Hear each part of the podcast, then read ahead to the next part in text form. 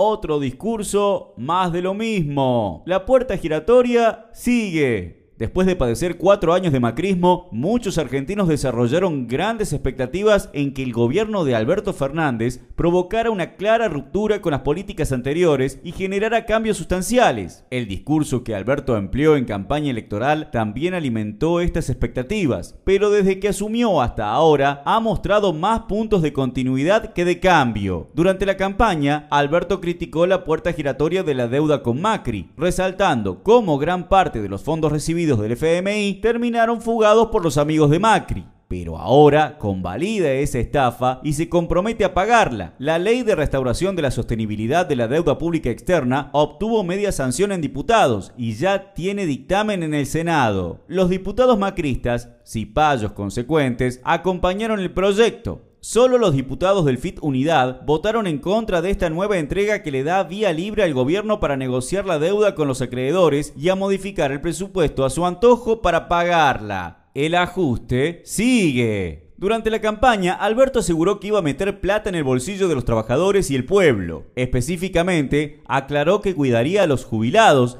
expresando que entre ellos y los bancos priorizaría a los jubilados. Pero el primer proyecto importante que impulsó el gobierno, la ley de emergencia económica, cínicamente llamada Solidaridad Social y Reactivación Productiva, hizo lo contrario. Congeló la movilidad jubilatoria, efectivamente reduciendo lo que cobrará una mayoría de nuestros jubilados. ¿El objetivo? Achicar gastos fiscales para contar con más fondos para la deuda. A la par, le pidió a los trabajadores mesura en sus pedidos salariales y ordenó sacar de las paritarias cualquier cláusula gatillo de actualización automática de los salarios ante la inflación, que supera el 50%. También se olvidó del proyecto de prohibición de despidos que el PJ había impulsado cuando estaba en la oposición. En su lugar, introdujo una medida de doble indemnización que las patronales apoyaron y celebraron. Es decir, la solidaridad social que pregona Alberto vendría a ser la solidaridad que debemos tener los trabajadores y los jubilados con los bancos, el FMI, los acreedores de la deuda y los empresarios. Suena mucho a tiempos de globos amarillos. La sumisión sigue. En política internacional, muchos esperaban un distanciamiento radical de la vergonzosa sumisión del macrismo al imperialismo. Sin embargo, estamos viendo una nítida continuidad de esta política. Alberto arrancó su gestión reuniéndose con la misión diplomática yanqui y viajando a Israel para abrazarse al criminal de guerra y genocida Benjamín Netanyahu, profundizando su apoyo al sionismo justo cuando Trump y Netanyahu revelan el acuerdo del siglo con el que pretenden liquidar a los palestinos. El gobierno argentino firmó el comunicado conjunto de la tercera conferencia ministerial hemisférica de lucha contra el terrorismo el 27 de enero en Colombia. Como escribió Telma Luzani en página 12, no es un error decir que fue el canciller norteamericano, secretario de Estado y exdirector de la CIA Mike Pompeo, y no el presidente colombiano Iván Duque, quien comandó esa reunión. Entre sus 24 puntos, el documento identifica al Hezbollah libanés como organización terrorista activa en la región y compromete a sus firmantes a combatirla. Para muchos que esperaban el resurgimiento de un bloque progresista en la región, tal vez con Alberto y AMLO a la cabeza, también fue un baldazo de agua fría la ratificación de Fernández de que Argentina se mantendría como miembro pleno del Grupo de Lima. Todas señales claras de la disposición de Alberto a ordenarse sumisamente a las necesidades y las políticas del imperialismo yanqui en la región. Y para no dejar cabos sueltos, Alberto se reúne con Merkel y la troika del imperialismo europeo estos días para asegurarles que sus intereses también serán garantizados por el nuevo gobierno. La iglesia sigue. Como parte de su gira europea, Alberto se reunió con el Papa Francisco. La agenda, deuda y aborto, para aclarar cuál es prioridad y cuál no es prioridad.